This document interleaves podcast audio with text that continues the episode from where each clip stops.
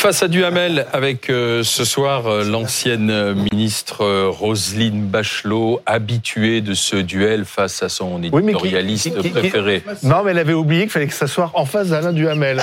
Ça, c'est Bonsoir, Roselyne. c'est l'effet de l'été, ça. Bonsoir les garçons. Bonsoir Je vous Alain. trouve un peu dépenaillé là. Bah, je, je mets plus la cravate. Oui, ça. Voilà, ça, ça, ça vous déplaît aussi Et l'autre, il a sa cravate Trump, donc tout va bien. Écoutez, regardez, elle, elle- Cravate Trump regardez, je suis aux, couleurs, euh, aux couleurs euh, du pays. Ah ben voilà, c'est admirable. Euh, on va parler d'immigration. Le président Macron recevra demain les partis représentés au Parlement. On présente ça comme une après-midi de, de discussion avec même un dîner euh, très politique. L'un des sujets abordés sera sans doute l'immigration, tout du moins c'est Jordan Bardella qui a l'intention de poser le dossier immigration et référendum sur la table de l'Élysée. Euh, on a entendu Éric Ciotti, le patron des Républicains, souhaiter une modification constitutionnelle pour parvenir lui aussi à une telle consultation. Alain Duhamel, faut-il un référendum sur euh, l'immigration?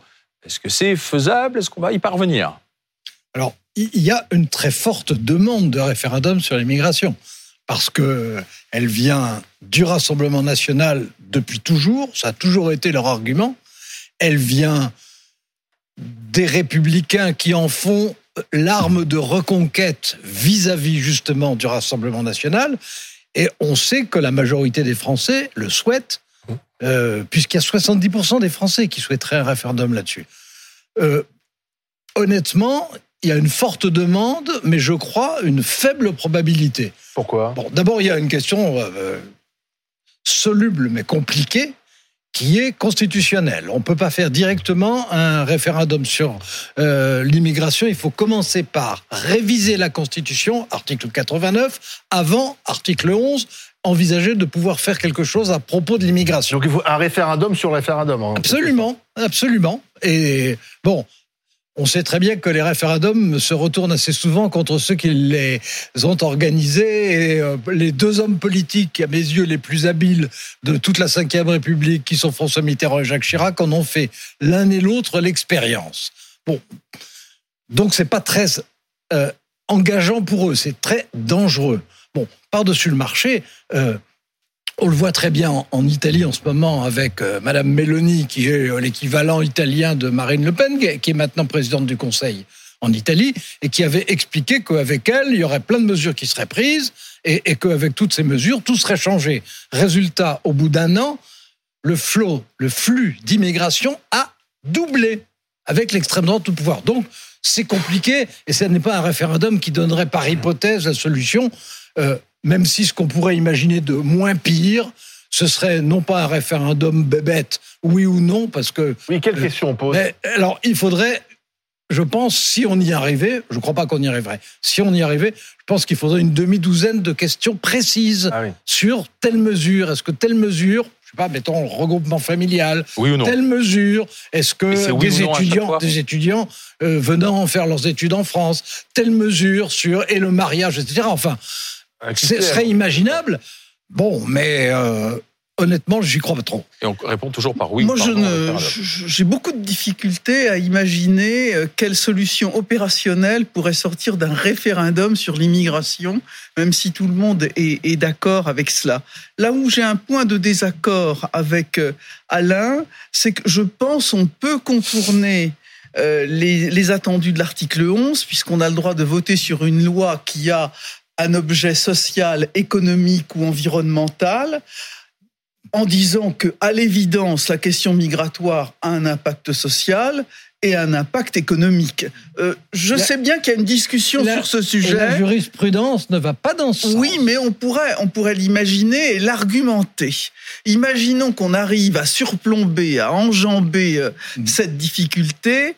Pour autant, on a du mal effectivement euh, à voir la question posée. Moi, pour moi, l'objet de la Constitution, c'est euh, idéalement la réforme institutionnelle, parce que ça, c'est clair, comme la- le référendum de 62, êtes-vous pour ou contre l'élection du président de la République au suffrage universel? Et on peut imaginer des Posé, référendums posé d'ailleurs institutionnels par l'Auguste Général de Gaulle de façon non Ill- illégitime. Je reconnais qu'il a utilisé C'est à la gaulliste l'arti- que je parle. Voilà l'article 11, alors qu'on doit utiliser l'article on ne peut, pas- 89. on peut pas poser la question pour ou contre l'immigration. Et Ah, alors Oui. And so what? Euh, Vous venez très Hmm. bien de- d'évoquer l'exemple de Mélanie. Mélanie. Euh, on met pas des barbelés et des choses à à- à- aux frontières Et- du et- pays, ça ne se fait pas. Enfin, c'est c'est d'ailleurs, c'est d'ailleurs impossible et ça n'empêche pas l'immigration illégale qui devient l'immigration illégale, pardon, qui devient à un moment une, une immigration régularisée. D'abord parce qu'on a besoin des des gens qui travaillent à ce moment-là.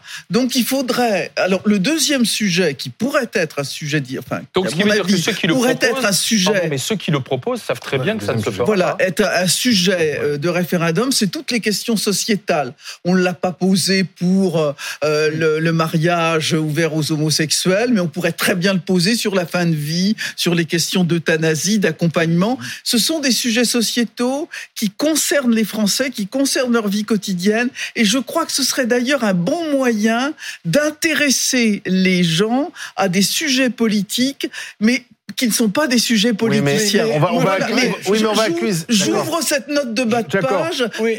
Oui, mais si Euh, Emmanuel Macron propose demain euh, aux forces politiques un référendum sur la fin de vie, on lui dit oui, il propose des référendums, on connaît déjà la réponse, parce que les Français Oh, sont non, plutôt favorables. non, non, en, tout cas, je suis pas de en, non. en tout cas, c'est pas la préoccupation numéro un des Français. Non, mais Euh, surtout, voilà. surtout, ils sont plutôt pour. Voilà. euh, Donc en fait, on propose des référendums quand on est sûr de la réponse maintenant, c'est ça?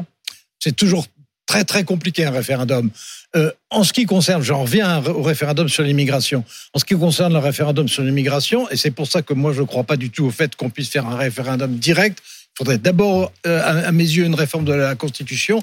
Mais de toute façon, la contradiction de base, c'est que ceux qui souhaitent un référendum sur l'immigration veulent reconquérir un pouvoir national de contrôle.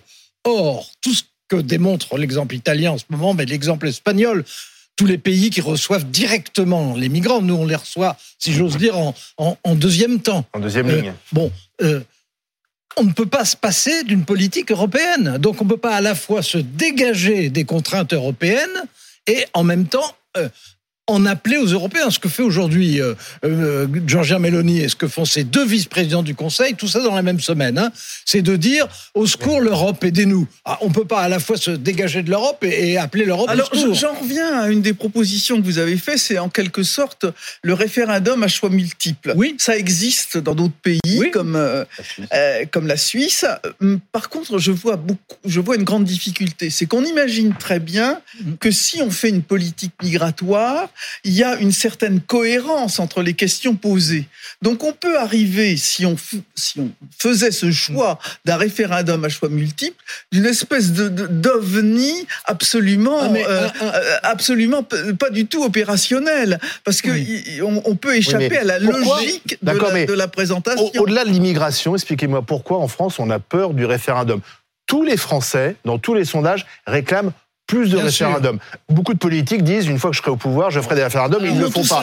La, l'ont- la- la dernière fois qu'on a fait un référendum des mémoires, c'était euh, il y a 18 ans, en Oui, 2005. en 2005. Ah oui Et, Et ça n'a pas été Et ça n'a respecté. pas été... et on n'a pas respecté le résultat. Et alors justement, et ça a été une déflagration, et ça a été dans les rapports entre les Français et la politique, ça a été au bout du compte Une catastrophe, une vraie fracture. le référendum. Puis on a bien vu les deux Mais- référendums perdus par le pouvoir, qui sont le référendum de 1969 sur la régionalisation et la suppression du Sénat, ainsi que le référendum de 2005 sur la Constitution européenne, on a bien vu que les Français n'ont pas répondu à la question posée. C'était des présidents de la République qui étaient en quelque sorte en, En fin de en parcours. fin de parcours et dont on a dit et à, et à qui on a dit dé- dégage pardon pour la, Mais- la trivialité et- et- de l'expression et- mais c'est bien et- ça que ça voulait dire Bon, et, et- et un référendum, euh, à la fois c'est une aspiration, mais c'est normal, c'est comme les Français ont eu envie d'élire eux-mêmes directement le président, plutôt que de le faire élire par euh, 60 000 notables.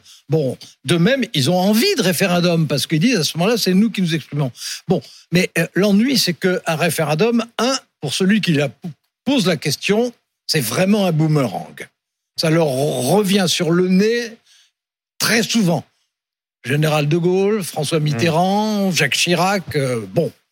En- ensuite, ça dessaisit, c'est ça le paradoxe, parce que c'est demandé par un certain nombre de parlementaires, pas tellement, c'est pas tellement les parlementaires. Non. Enfin bon, mais ça affaiblit le Parlement. Ensuite, ça coupe inévitablement, c'est le principe du oui et non, la France en deux.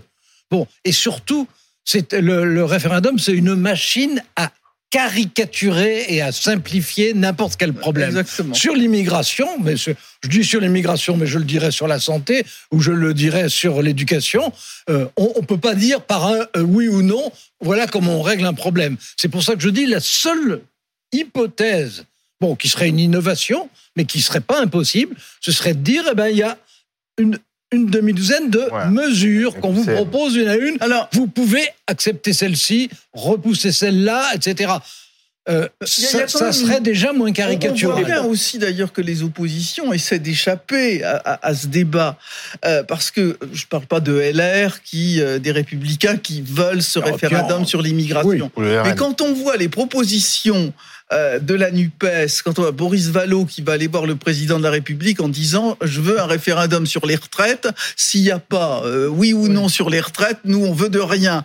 Et quand j'ai regardé euh, le, le patchwork euh, de propositions de la NUPES, alors le pouvoir d'achat, la vie étudiante, le coût des fournitures scolaires, enfin, c'est, c'est un espèce de capharnaüm euh, dont on imagine bien que ça ne peut en aucun cas être l'objet d'un référendum parce qu'ils sont terriblement ennuyés à l'idée qu'il y a un référendum sur C'est aussi une l'immigration. façon, le référendum, c'est aussi une façon de se défausser Voilà, de exactement. la part de beaucoup de dirigeants re- politiques. revenons sur votre suggestion d'avoir cette espèce de référendum QCM, Oui, questionnaire c'est à ça, choix c'est ça, ça. Mais d'où viendraient les propositions?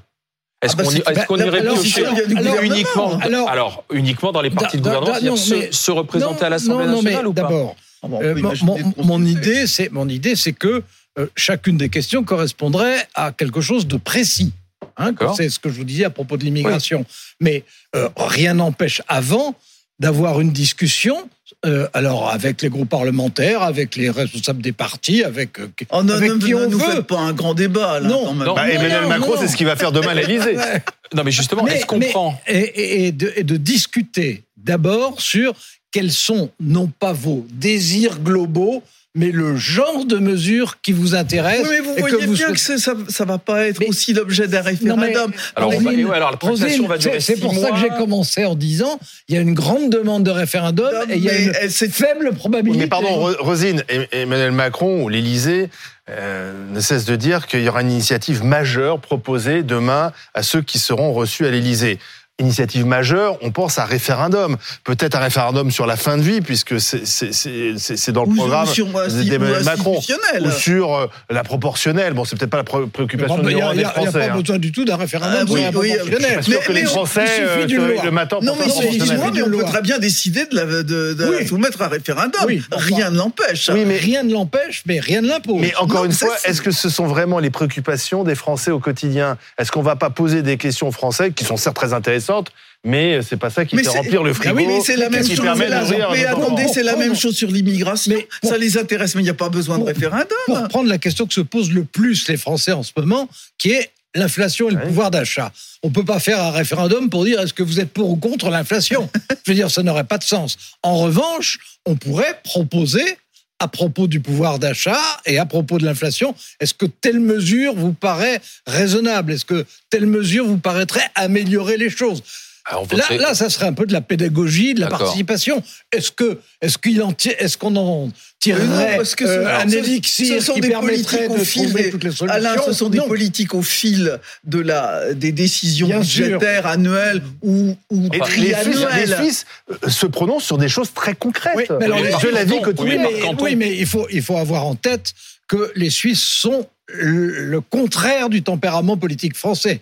C'est-à-dire que les Suisses, si on leur propose de baisser les impôts, ils disent non. Si on leur propose de travailler plus, ils acceptent. Si on leur dit il faut élever l'âge de la retraite, ils disent d'accord. Et puis, ils- bon, alors, vous imaginez en France Bien sûr, mais ils font des votations aussi par canton. Oui, absolument. c'est comme sur les nous par décentralisé. département. Mais- mais- mais il y a- il y a Mais nous- une culture du référendum et il y a une politisation de la vie, de la vie publique qui est beaucoup moins intense euh, que en Qui est- France. qui est- qui est- C'est-à-dire Nous, c'est un pugilat- nous, c'est un pugilat. Attendez, attendez, attendez, attendez. En, Suisse, en cause en les Suisse, pouvoirs confédéraux. en Suisse, le- le- l'utilisation de l'équivalent du référendum, c'est beaucoup moins politique et c'est beaucoup plus civique. C'est-à-dire C'est que ça met pas. votation. Et c'est une ça, votation. Ouais. C'est-à-dire qu'on se Oui. prononce pas sur la personne qui dirige. Oui. le pays. Voilà. Ouais, Alors alors que qu'elle change tous les ans. Alors que Et- si Emmanuel Macron perd un référendum, aussitôt l'opposition demandera sa démission. Ah bah évidemment. En, en tout cas, un président qui perd un référendum, c'est un président dont Donc- le pouvoir, est, dont le pouvoir réel est, est vidé. Ça, ça, Et donc, il ça va de soi. il faudrait, Et le général il faudrait organiser à travers tout, euh, tout le territoire